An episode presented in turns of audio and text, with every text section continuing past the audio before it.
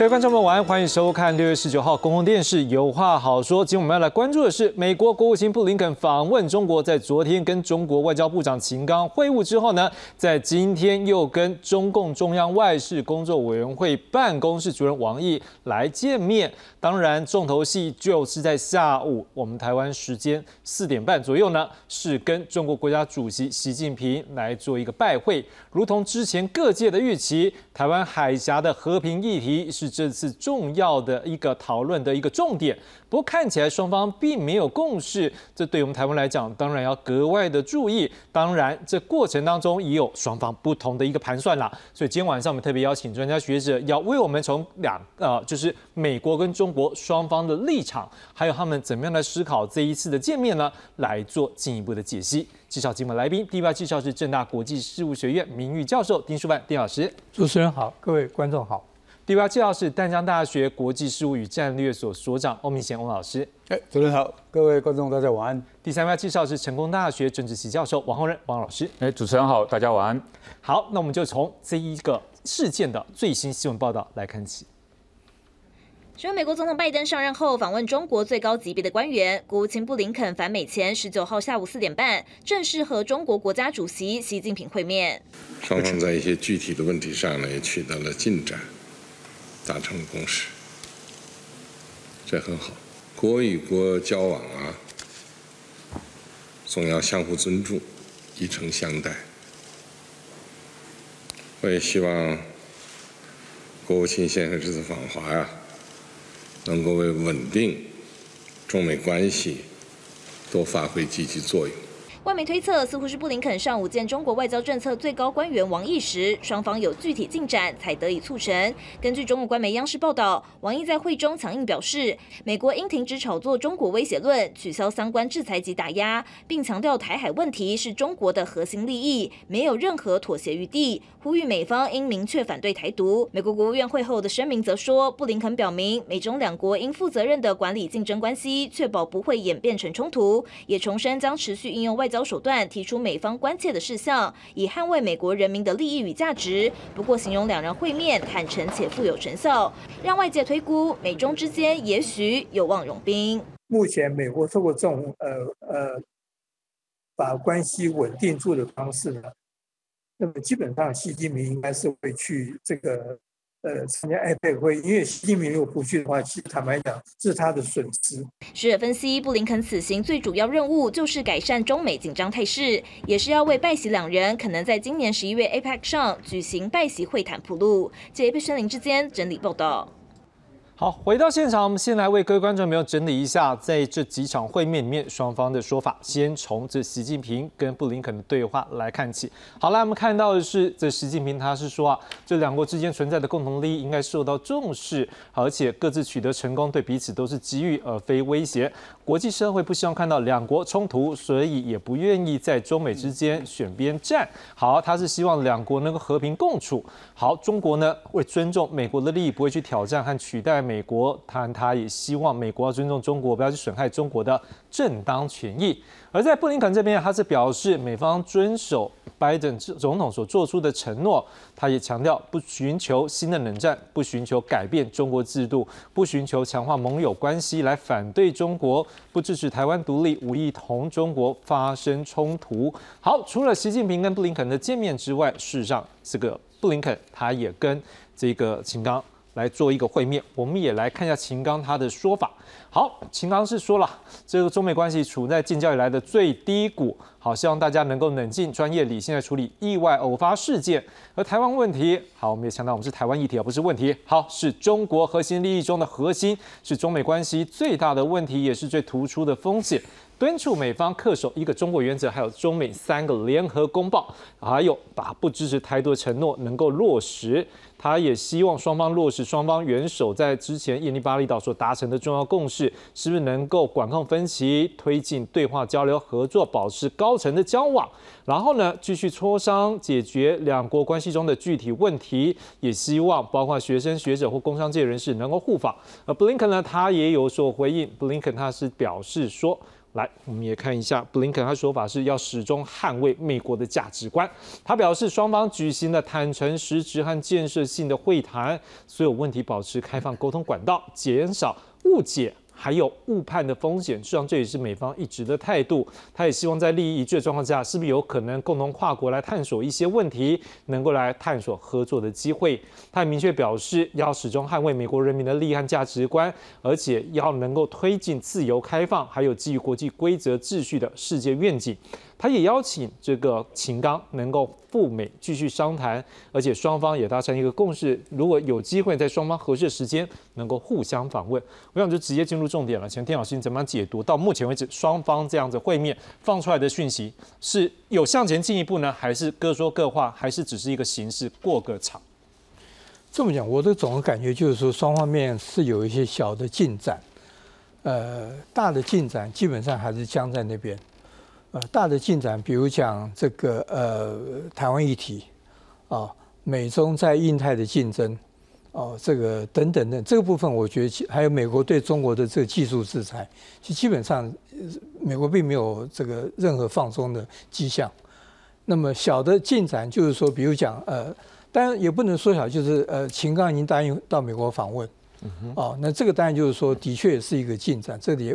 那另外当然就是说，双方面可能会有一些其他的，比如讲，呃，呃，这个承诺，呃，去年拜登跟这个呃习近平在巴厘岛见面的时候，那么有几项，比如说，呃，让双方面高层的见面，哦，这个呃双方面在某些议题的合作。呃，双方面组成这个工作小组，还有一些在，比如说这个这个航航空交通学者之间访问，但这部分大概会会逐渐的会放松，所以这个部分的话，应该算是有一些小的进展。所以我总而言之，我觉得就是说，呃，大的这个结构还在那边，不过就是小的进展，可能会有一些进展，到至少到今年年底以前，因为我们知道明年开始进入美国总统进入选举的热季，那么在选举当中，中国一定会被拿出来炒作的。那不管说共和党用这个来来批判这个拜登软弱或等等，那么民主党要表现他很强硬，所以就是说，如果到今年年底以前，双方面在小的部分如果没有办法有进展的话，那我觉得那个东西状况可能会更糟。所以反过来就是说，为什么中国，我觉得也是为什么也愿意来配合让布林肯去中国访问，那么习近平愿意所谓的基于大局的着想，那么来来见布林肯，因为其实我们可以看就是说，至少从美国官方所公布这些来讲，其实布林肯是毫无让步的，在一些重大问题完全没有任何让步。你觉得中国有让步吗？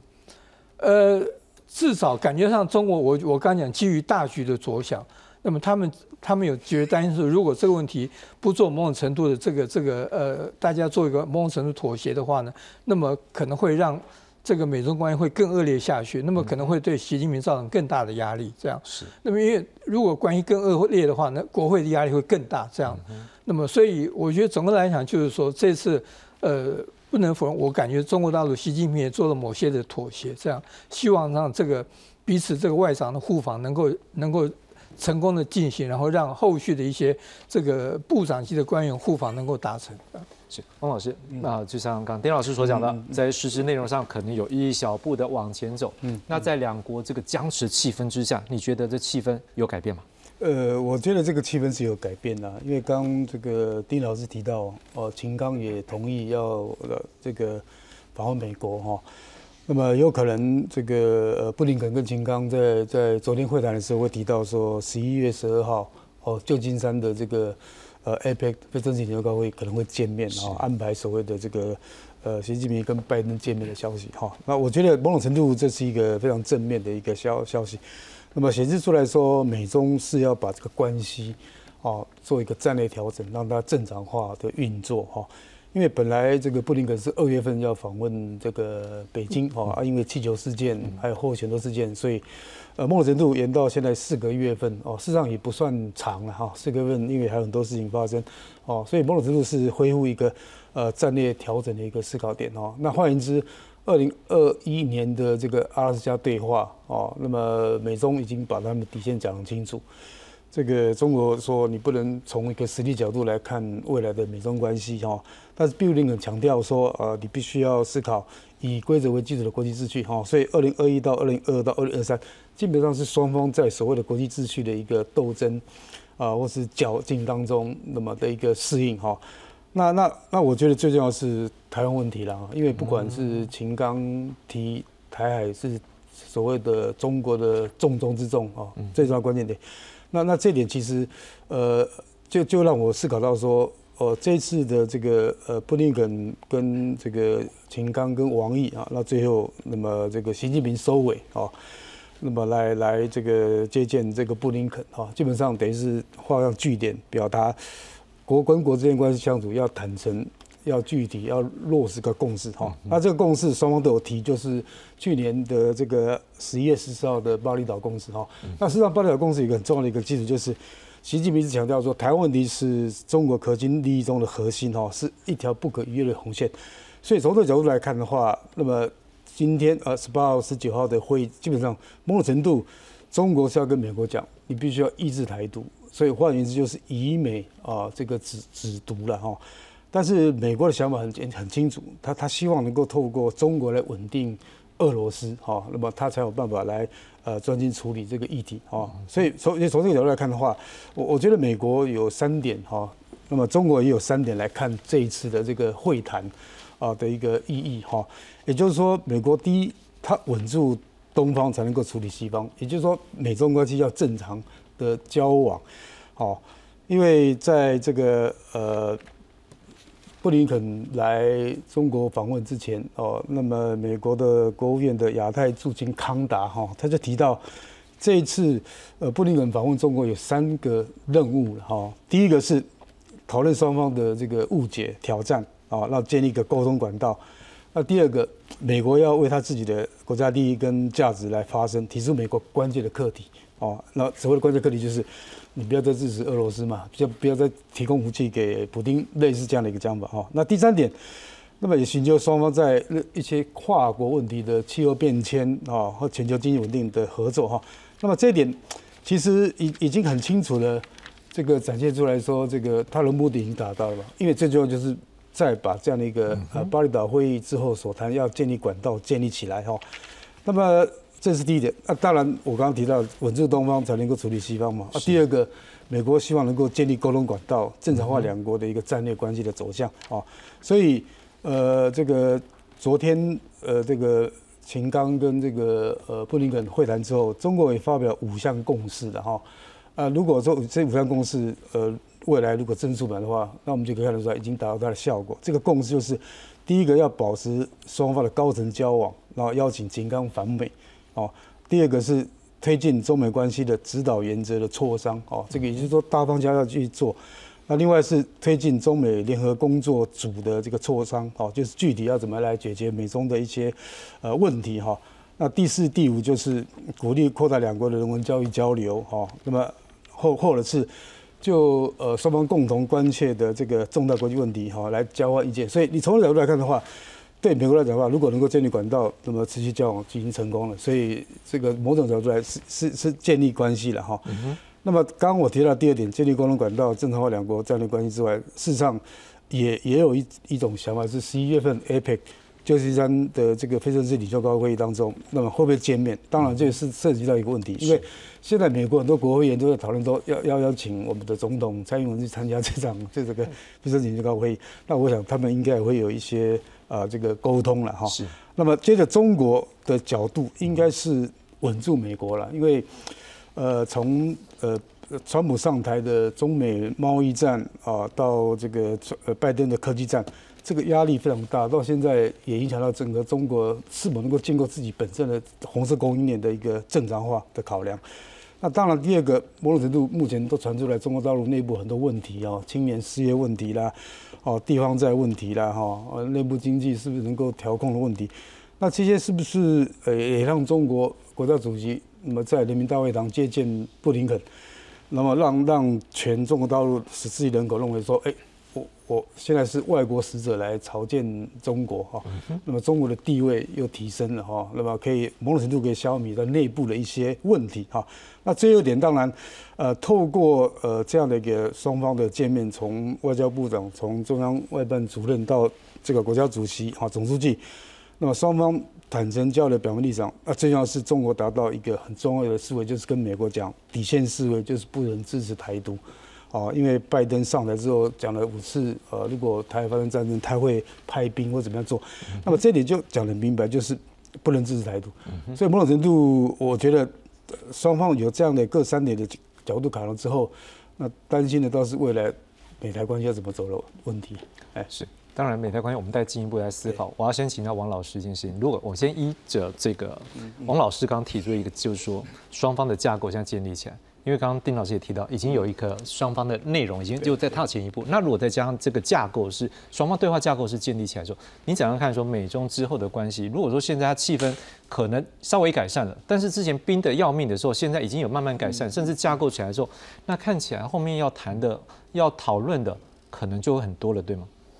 我觉得讨论议题基本上大同小异。说实在的，即便秦刚说这个是中美关系在建交以来的最低点哦，我觉得他讲错了。其实你看过去中美关系的历史上面哦，起起伏伏啊。你说一九九九年这个美国空军误炸了所谓误炸南斯拉夫的那个中国大使馆，这不是最低点吗？二零零一年的时候，那个美国军机跟那个中国军机在南海发生这个擦撞事件。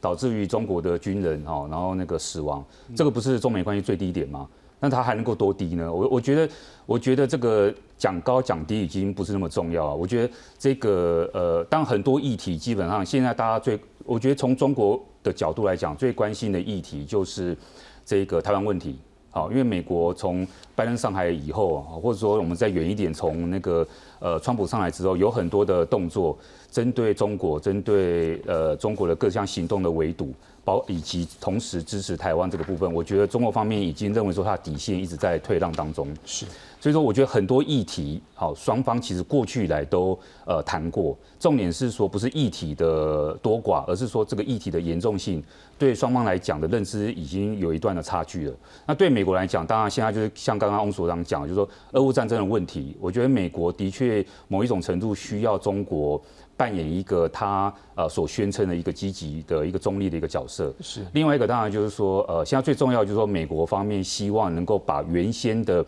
呃美中之间的沟通管道，部长级及部长级以下的各个沟通管道能够重新恢复起来，不是不是重新建立，而是重新恢复起来。我觉得如果他们这一次会谈有达到这一点的话，基本上美国的目标就已经达成了。啊，这个简简单的回答是这样。是，那当然，如果双方都现在想要会谈的时候，实际上这个也是之前在会前，好，这个各界有所关注的时候，就认为这是其中一个重点。我们来看一下这国际媒体对这相关的一个方向，他们是怎么样来看在这个议题上面，因为他们在这个呃布林肯去到中国之前，就已经有三个方向大概的一个认为了，也跟我们刚刚学者的看法很像。我们来现在看一下，好，第一个呢。大概来自于 BBC 或路透社他们的一个看法是说，这一次访问中国呢，布林肯可能有三大重点。第一个就是修补两国之间关系。好，以外交术语来讲，就是唯一的成果似乎就是举行的会议，但是更重要就是要重建两国任何形式外交互动，就像刚才丁老师所说的这个架构，把它建立起来。第二个呢，缓和贸易冲突，拜登严厉限制晶片出国。出口中国维持美国的优势，事实上这对中国来讲也是一个很大压力啊，所以他也禁止美光的公司的晶片来做一个回击，所以对于双方来讲，目前在打击非法药物或者降温贸易战。会不会有一些合作空间？这可能是全世界各界在关注的。另外，当这个台海议题越来越烧，好，还有乌俄战争也是持续在进行当中的时候呢，各界在关注。哎，你现在美国官员会不会去指控中国可能向俄国来运送武器呢？以避免俄乌战争变成中美的代理人战争。当然，在台海或南海，我们都之前看到了军机或军舰的一个对峙，会不会也发生军事的冲突？我想请问一下丁老师。全世界在看这议题，大概就跟我们今天的台面上看差不多。可是当今天这议题发生的时候，我想请问一下，从我们台湾的角度，我们要关注他们在谈的，为什么要去关注他们谈呢？或者是要关注他们谈一些什么呢？呃，其实我觉得就是这里面很多议题，呃，那对于影整个国际局势影响都蛮。比如说俄乌战争这个议题来讲的话，如果呃中国不支持这个普京的话，那那这个俄罗斯的状况可能会加速的，讲那是是是崩溃，但这个可能是讲的有点过头了啊。不过就是说，基本上大家都不太看好俄罗斯的整个军力状况。那么在这种形势下的时候，那么呃，整个欧洲的这个局面会可能会导向导向对俄罗斯非常不利的局面。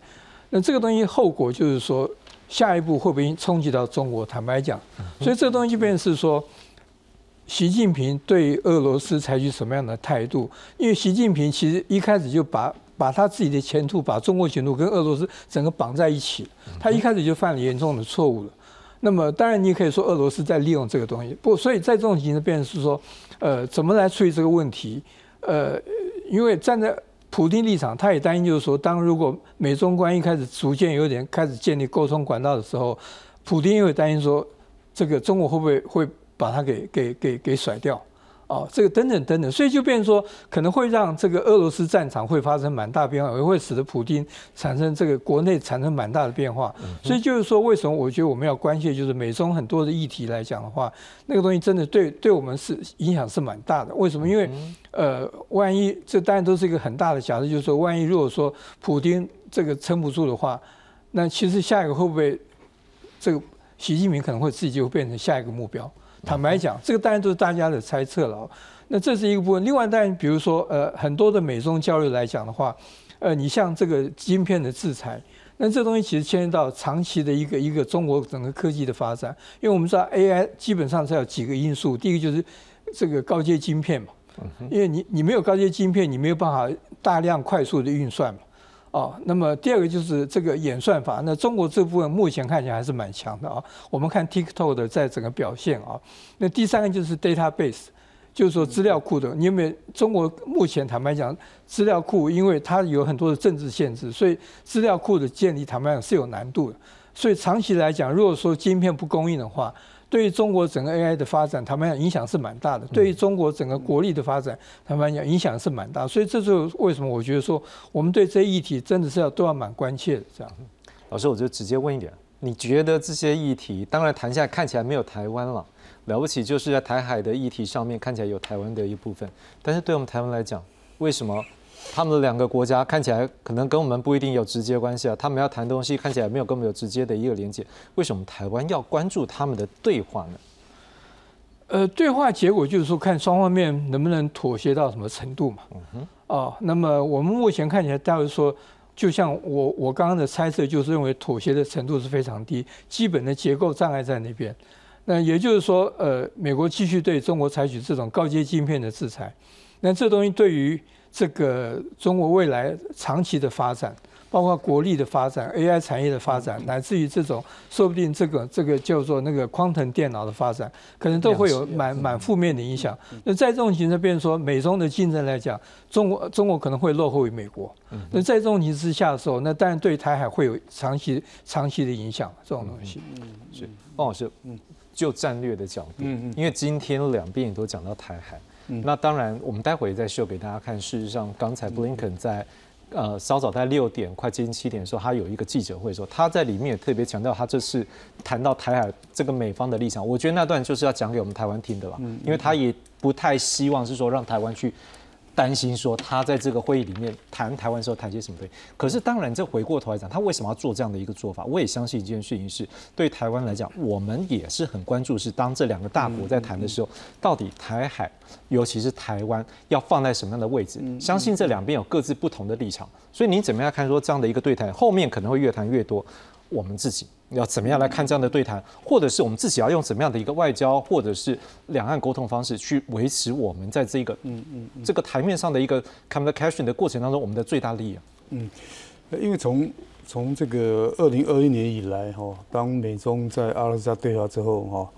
那么美国一直在建构一个概念，就是台海的和平稳定啊，不只是台海的事情，也是日本有事，也是东亚有事，啊，那么。那么美国也把那个欧盟国家啊，德国、法国都拉进来，那么共同去维护这个台海的和平稳定这个价值。那么当美国在行述这样的一个价值、这个理念，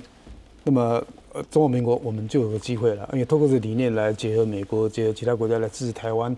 呃，在印太区域扮演一个很重要的角色，因为要维护台海和平稳定。啊，如果不维持台海人民稳定的话，那整个这个东亚地岛链会突破啊，然后啊中国大陆对外扩张啊，然后台湾的战略价值地位，包含刚刚所提的丁教授所提的台湾的这个呃高科技产业，台积电啊都会受到影响，那可能会助长呃所谓美国美国所谓的敌对势力的能量。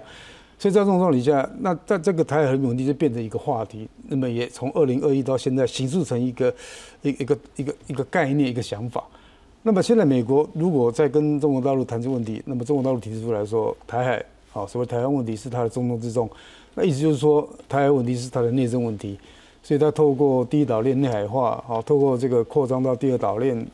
那么从这个呃，不管是从日本海、东海、台海到南海的这个区域的一个行驶，所以是显示出来说，这个台海问题的和平稳定是是所谓的它的内部问题，它是国内问题。那么他要把这样的一个呃台海和平稳定这样的一个价值，把它推翻掉，哦，所以从从这样的一个思维来看，布林肯跟王毅跟这个秦刚，哦，当然习近平也提到这点，那么强调说这是一个他内部的问题，你不要去碰。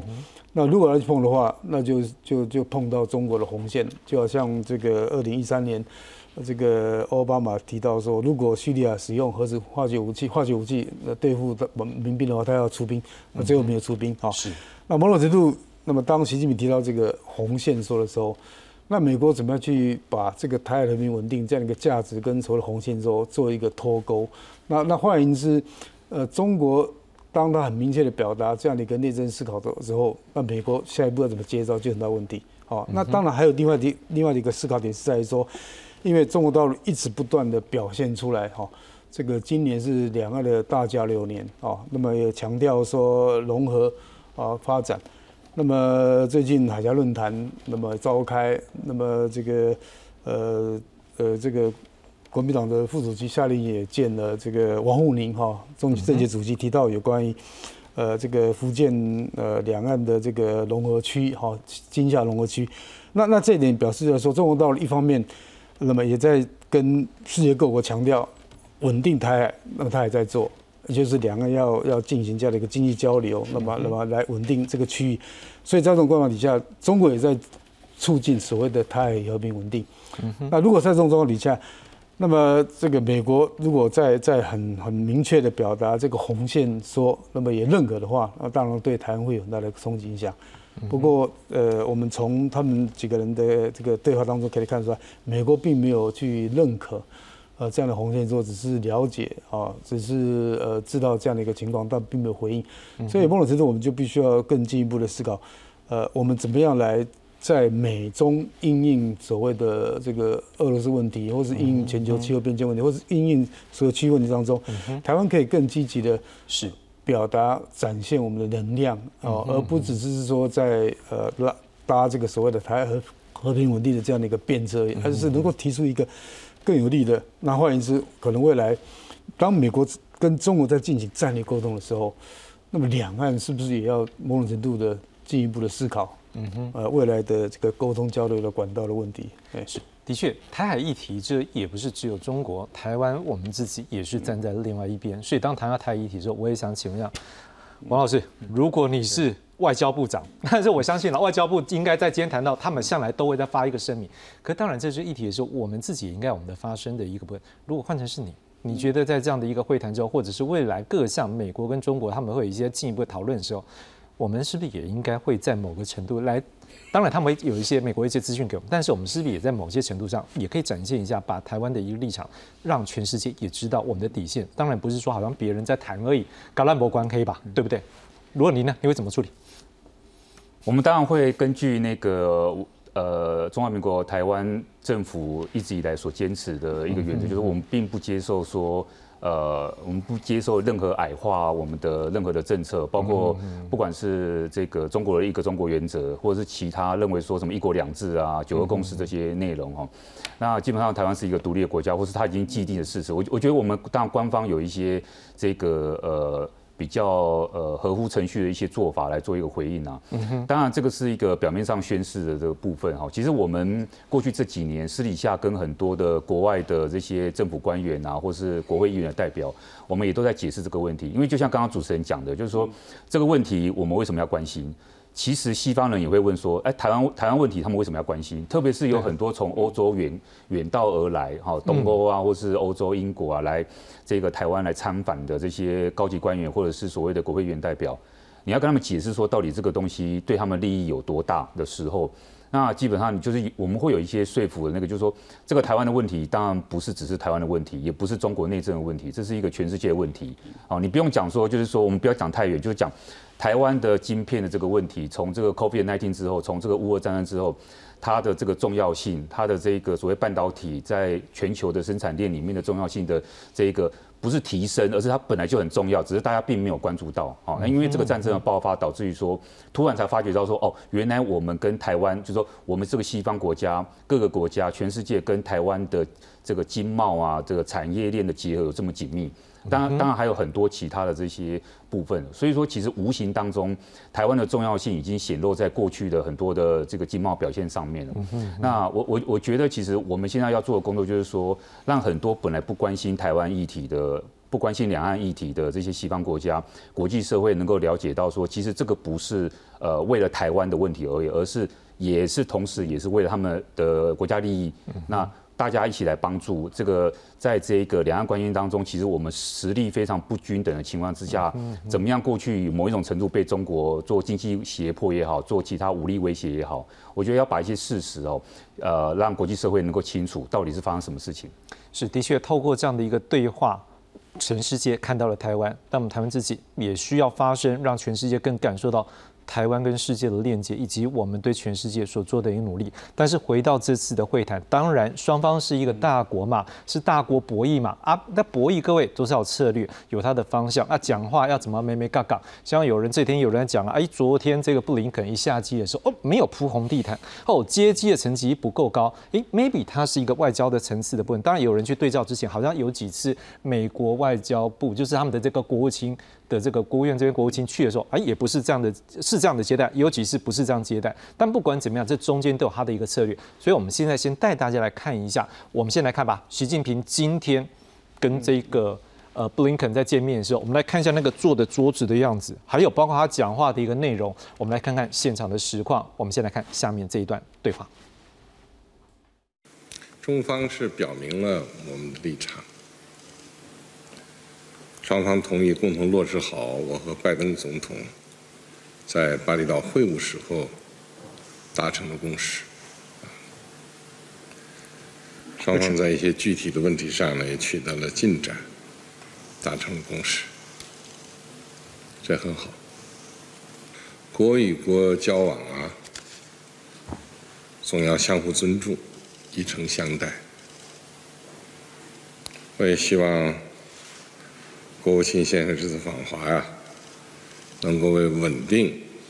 中美关系多发挥积极作用。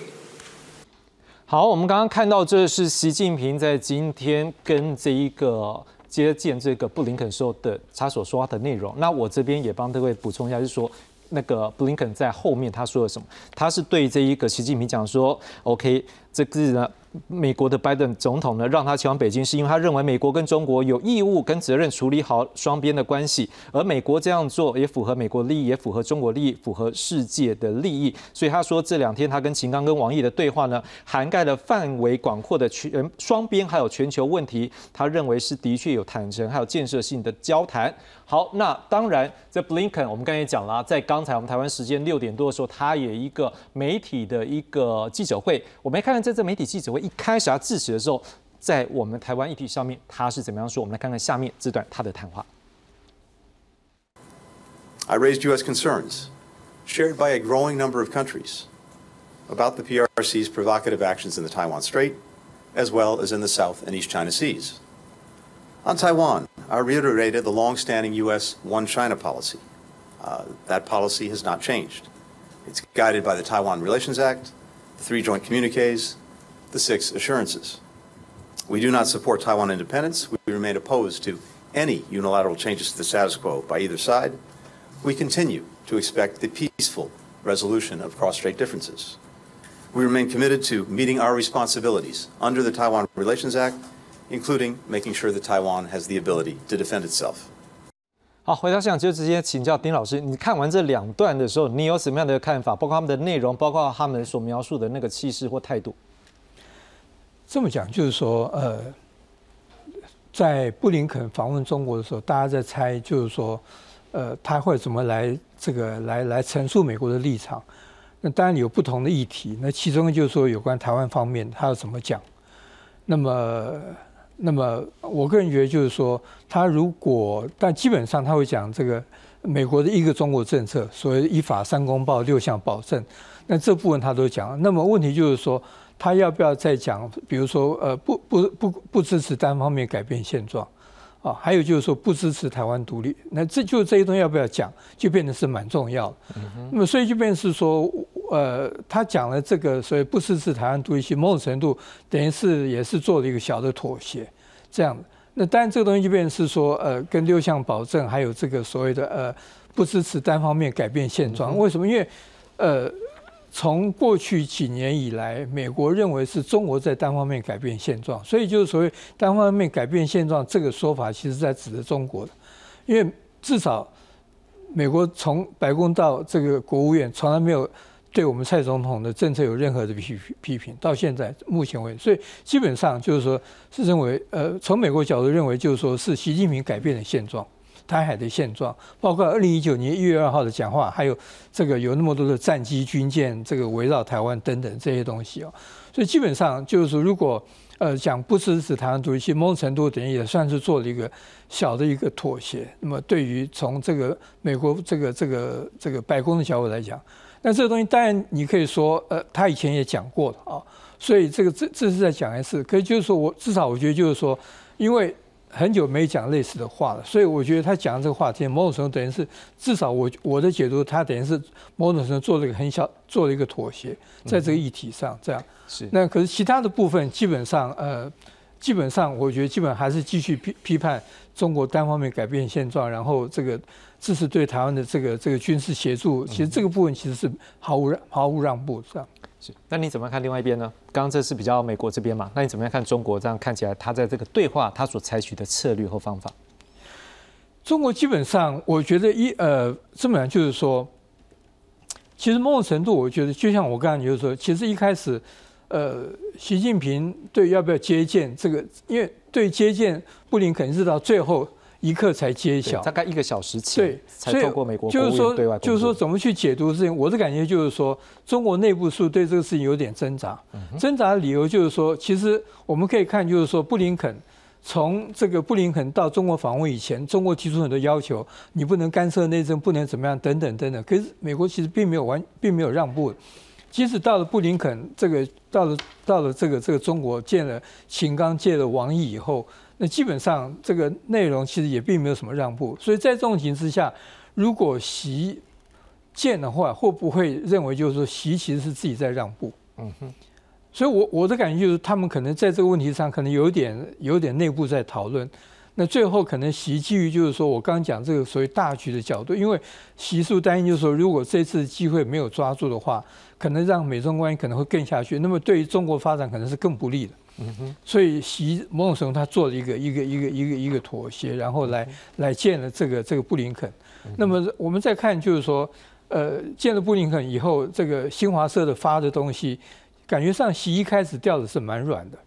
哦，就是说这个两个大国要和好等等等等，其实并没有来谴责这个这个美国等等的，一开始其实并没有这样的，所以感觉上就是说，呃。习似乎也想，呃，来某种程度来扮演一个温和者的角色，然后来改变世人对他的印象。其实我觉得习的做法其实是配合党二十大以后整个中国政策的一些一些调整。我觉得其实应该，我觉得应该把它归类就是整个中国对外政策微调的一部分。这样，我会这样觉得。会不会秦跟王两个讲话也都很硬拉，所以他扮演比较温暖的角色吗？要王毅的讲话，至少我们从看新华社的发稿，一开始完全是批判美国，然后所有的错都是美国的错，我们中国一点都没错，等等等等。所以一开始其实王毅的讲话看起来是蛮硬的，这样。那么那个东西当然有对内的效应啊，就是说，你看我们中国还是很硬的这样，然后最后让习扮一个一个一个一个一个这个和颜悦色的角色，扮一副很温和的角色，那么在国际上表达这种这种这种这种讯息吧，这样。那王老师你怎么看呢？今天丁丁老师也的确分析的，就是对很明确，就是说，因为每一个领导人他不是只有对外呢，他有对内要去思考这个问题。那当然，起手式或者是我要给多少，我要拿多少，这资金一定有所盘算。那王老师你怎么样来看呢？这双边在谈这的时候有怎么样的一个策略？嗯，呃，我觉得，呃，基本上这个布林肯认识秦刚嘛，因为秦刚以前是驻美大使。是。那么这个我刚刚一直提到二零二一年的阿拉斯加对话，那么他也跟这个王毅好跟杨洁篪对过话，所以基本上他们不算这个陌生的，很熟了，也了解双方的想法看法，也很清楚。啊，他们了解到说这个秦刚外交部长，但是后面的王毅才是真正的一把手。哦，所以跟秦刚见面，有人讲说谈了五个半，也有人讲说谈了七个半。对，那么思考一下，五个半钟头是什么样的一个概念？就是基本上什么都谈，什么都讨论。那可能可能有一半时间在闲话家常了，在讨论为了为什么双方的观点看法有这么大的一个落差。呃，譬如说，可能中国大陆也会跟美国解释，为什么他要在台海周遭进行呃类似去年的这个八月四号的封控演习。啊，然后今年的那个四月份的这个利剑演习啊，是为了要啊所谓的稳定台海啊。从中国角度来看，所以某种程度他们在交往过程当中一直在谈的东西，那事实上这也是美国的一个策略了。嗯哼，能够接上接上嘴对过话，那个接流管道就已经成功了嘛。因为他的目的就是把这个管道再恢复。因为不管是这个呃奥巴马时代，或是川普时代。那么美中都有所谓的战略经战略经济对话哈，那么不同层级。那川普虽然只有四年，但是他的对话层级也分安全、经济、科技、文化跟人文社会的交流，所以这个机制都存在。那并没有去终止，只是大方向停。所以如果能够见面对话，未来双方能够呃秦刚去美国访问，然后相关的这个。呃，对话机制能够建立的话，那么市场就成功了哈。那我讲这意思强调说，他们都是老朋友哦，见面话家常，谈很多，那么可以坦诚交换。所以，呃，整体的这个会后双方的一个公报都讲说，双方坦诚交换意见，所以才会我们刚刚看到的习近平身为中国的国家主席啊，讲句话说这很好。那这很好的意思就是说，某种程度是上对下了哦，你们底下谈的很好，很有这个成果，所以他会讲这很好。然后他也点名这个国务卿布林肯啊，你要发挥积极的作用来稳定中美关系。那么从角度来看的话，他 布林肯老大是谁？是是 是拜登，拜登嘛？不是习近平，不是习近平嘛？但是习近平在这这样的一个主场优势里面谈这个，某种程度是吃美国呃这些外交世界的豆腐哈。所以我觉得他有两种目的了。第一个是表达中方得到会谈的目标哦，你来见我哈。是是是美国来求中国来谈，所以到北京来谈哈。那么也就是说，华盛顿有求于中国，中国了解了，收到了哈，所以这面子给我了。那第二个也也也就表达说，美中关系啊，不再是以前在奥巴马时代啊，中国要求建构新型大国关系，那奥巴马基本上不理他了啊。那川普时代一天到晚用经贸、用科技来打你，也不承认你是大国关系啊。那换言之，通过这一次的美中平起平坐，在这个北京对话，然后提到。呃，美国强所强调的以规则为基础的国际秩序，那中国就强调这个要要有国际法、联合国相关规定，所以某种程度是是基本上是对对坐了，平平起平坐。是。那么我们刚刚看到这个布林肯所提的那个呃，不管三公包、一法律上保证这这个问题，事实上他一直不断强调，美国所强调的是一中政策，跟中国的一中原则呃是不一样的。一样的啊。那么它的主要内涵，中国不能。对台使用武力，那当然台湾不能寻求呃法理台独哦。那么两岸人民呃某种程度未来要这个和平解决彼此争端，那这些态势是不会变的哈。但但是这样的一个基本的思维底下，目前面临呃中国某种程度可以稳住这个俄罗斯的一个角度来看的话，那美国会不会做一些调整改变哦，来让这个美国的这个真正的国家利益得到缓解啊？那又又加上这个呃，到到年底哈，那么这个美国的民主党、共和党也开始要推选推出他们的候选人。是。那拜拜登也要继续争取连任。那么如果能够稳定中国，基本上对他来讲很重要。所以布林肯的一个工作，啊，就就是修补关系、缓和贸易冲突，还有这边所谈的避免战争，尤其是避免战争很重要。我补充一点。在这个六月初的香格里拉对话，我们看到，呃，美国国防部长奥斯汀，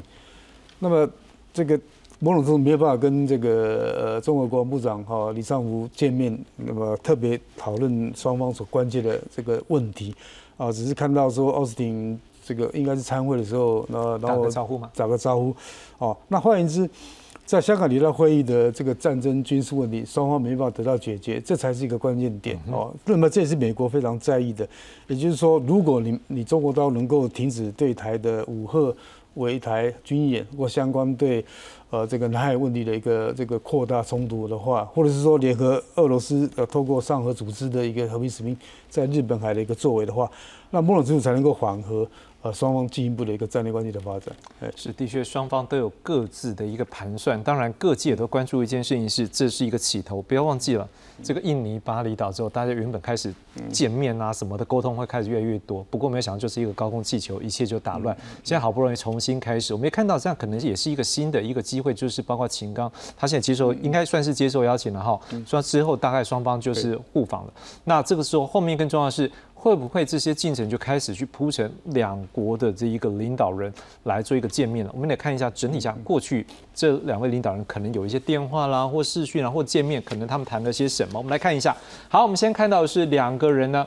第一次用领导人用这一个总统跟这国家主席的一个部分来做一个联系呢，是透过通话。好，这一次呢是在二零二一年的时候，拜登是关切香港、新疆的。一个人权，还有对于我们台湾议题的部分，然后习近平呢，当然也提到我们台湾议题，而且他希望美方要认为说这是一个中国内政啊。不过当然美方这边是没有去买单。然后在首度的视讯呢，是大概相隔哦九个月左右。好，拜登是坚持依法三公报，对台湾六项保证，而且反对片面改变现状。就像刚才这个这个布林肯他刚才讲的一个部分内容，也提到就是和平，所以事实上跟拜登这次说法也蛮。接都一直都是是这样论调了。好，习近平则是讲说，这台湾企图以美谋独，好，美方有意以台制华，这非常危险。好，等到 G20，也就是在去年十一月十四号在印尼巴厘岛的时候，拜登是讲说，中国没有立刻侵犯他们的企图，因为就是说。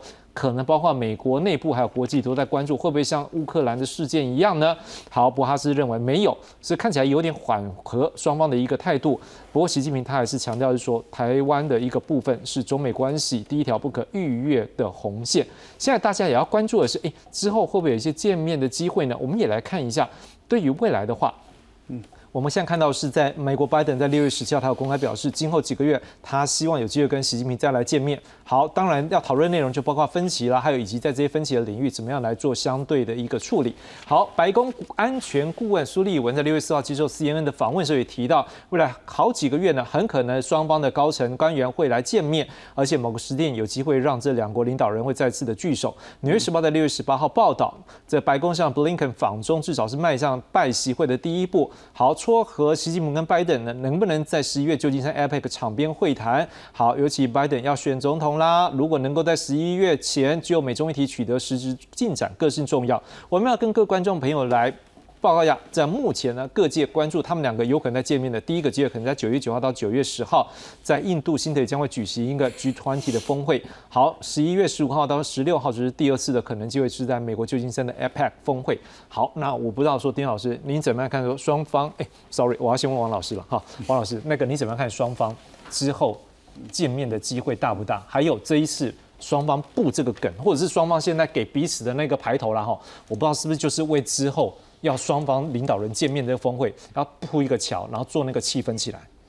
这个的确是啊，因为花了这么多的时间，从二月的本来布林肯一脚已经踏上飞机，拜登跟他讲说你不要再去了哈，就是因为间谍球事件哈。然后呢，这个中间他们这个高层其实都有密切的互访，哦，其实铺陈了很久，到今天为止，终于我们看到说这个布林肯踏上了这个到中国的旅程的这个第一步，然后。这个为的是什么？为了当然是接接下来两边双方领导人见面。不过我们要问的问题是说，有到底有什么事情这么重要，必须两个领导人见面才可以谈？对，其实很多技术性的问题，大家都可以部长见面就好了嘛，国务卿跟秦刚这样就见面就完了嘛。对，所以可见这个议题要非常重大到需要两方的领导人至少面对面口头上面彼此承诺对方。哦，那当然，我们刚刚有，我们刚刚其实已经提到很多，包括其最重要其中之一个问题就是台湾问题，还有其他的的美国或中国他们共同关切的俄乌战争的议题哦。就是说，我们都知道说有很多东西口头上面都是一而再再而三的讲，那好像你又随时又可以呃打破你的承诺，但是你从中方的外交习惯来讲啊，这个是最基本的道理，就是对方领导人的口头承诺，它某种程度就代表是一个具有约束力的一个效力了。即便后来因为有很多的认知上面的问题，导致于说，呃，这个承诺好像有点被被扭曲了啊。但是至少在当下的那一刻，它可以稳定那个当时的这个双方的关系的一些局势的一些变化。那我我觉得这个还是蛮重要的。所以是所以说这个不是只是低层级的这样子的一个呃，或者说。中高阶层部长级的这个会面就可以，而是要到最高阶层的这个双方领导人会面，好才可以去把这个关系做一个定案。是。那我觉得我们现在当然有很多揣测，一个当然是我觉得台湾问题，呃，大概就是这样子的，就是现在布林肯所谈的，到时候。呃，拜登总统可能要讲的就是一样，呃，重申美国的一个中国的政策，好，就像刚刚翁所长讲的，它是一个政策，它不是是完完全全跟一个中国原则这么相近的东西，那是美国自己的理解的一个方式哈。那另外一个我觉得比较可看的点就是说，现在俄乌战争的发展情势，我觉得中方还是有一个杠杆的角角色在那边，好，特别是现在最近这个俄罗斯总统普京呢威胁说可能要使用战术核武，是如果说。呃，西方国家，那当然就指美国。如果还继续提供武器的话，那我我觉得这个中国在这个方面可能也有一些角色。那美国可能可以做一些施压。我我我的意思是说，有很多很重大的议题，还是必须要透过两边的领导人互相见面，而且要 confirm，并且有可能发表联合的声明，那就变成是一个类似合约的这样一个一个概念。是，即便这个合约我们都知道说，在国际政治里面，它不可能永远都是维持一个法律效力这样。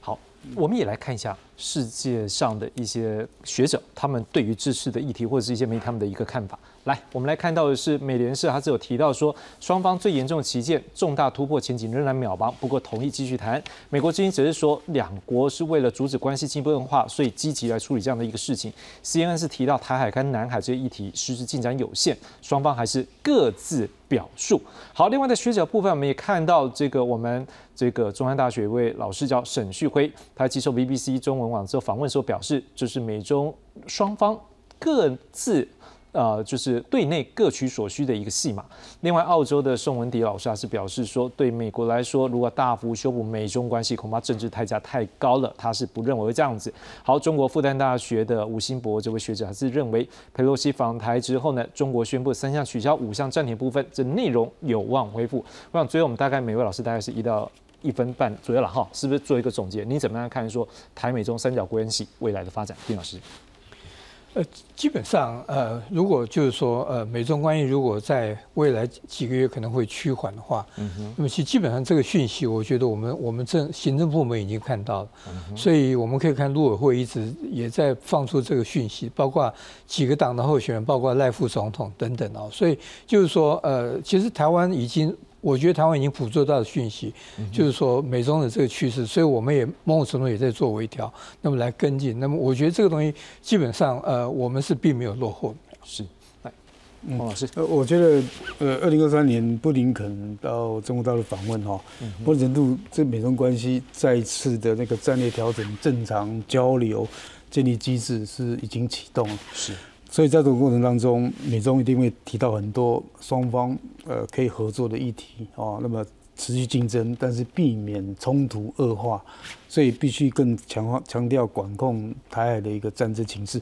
所以在这种状况底下，那台湾怎么样来表达自己愿意稳定这个台海稳定，那么成为呃和平稳定的这个重要是很重要啊。那当然也必须要了解到说啊，除了跟呃所谓的美国持续沟通之外。那么这个两岸的沟通哦，也要也要持续进行，才能够双向稳定这样的一个态势发展。那如果美中现在开始缓和，那你觉得两岸有机会缓和吗？甚至破冰吗？呃，因为我觉得事在人为了哈，因为如果能够促进有利于美中呃稳定，不不仅是全球、印太跟东亚局势的一个角色，那台湾某种程度更更强调。积极参与有有意义的参与各种国际组织，发挥台湾的力量。嗯，不管是高科技，不管是卫生产业，那某种程度，当台湾可以有这样的积极作为的话，那当然是有利美中的一个缓和的一个过程，而不是呃拉着美国要来跟中国对抗。那当然会让美国感到这个某种程度是他的国家利益会受到影响。哎，最最后方老师，我觉得美中虽然说暂时缓和了，但是中间还是有一些变数。这个变数包括有台湾跟美国现在接下来要进行的选举，包括俄乌战争的发展变化。那最后一个我想要提醒，就是说有一些国人或是媒体，当然会认为说美中的缓和看起来好像是美台之间的关系会不会疏远？我觉得这个是两回事啊，这个完完完全全是脱钩的。以现在来看的话，美中的缓和基本上并没有直接影响到美台之间的过去以往所建立一个非常好的伙伴关系。那如果是这个角度，我也知道说有些朋友们他们也是会担心，在这一个对话过程，毕竟台湾没有直接在这里面嘛，可能是事后才被告知的，所以这部分是不是也更凸显出来台美目前的官方的互信，对于这样的一个会谈当中，三角关系是不是更加重要？呃，是更加重要。不过我我必须要提醒一点，我不认为说是事后被告知啊。我觉得台美之间的沟通管道应该是非常畅通的。呃，大概我觉得我们台湾方面政府应该都有所掌握。嗯哼。我最后一个还是想请教您一个题，就是说，因为当今天台美中三角关系这件事情，当全世界都看到了，那我们也表达出我们的善意，在很多议题上面，您觉得在这部分的话，我们有没有一些可以更进一步？尤其我们在关注的是，我们有没有得到实质的进展？像例如说经济发展或什么，你有没有看到说最后面我们可以怎么样来让我们得到更高的实质利益？第一，第一步，我觉得至少我们在军事上面并没有挑衅，我觉得维持这个所谓的现状，维持不挑衅的这样子的一个举动，我们是比较防御性的。是。第二个方位就是。说，我觉得我们还是持续利用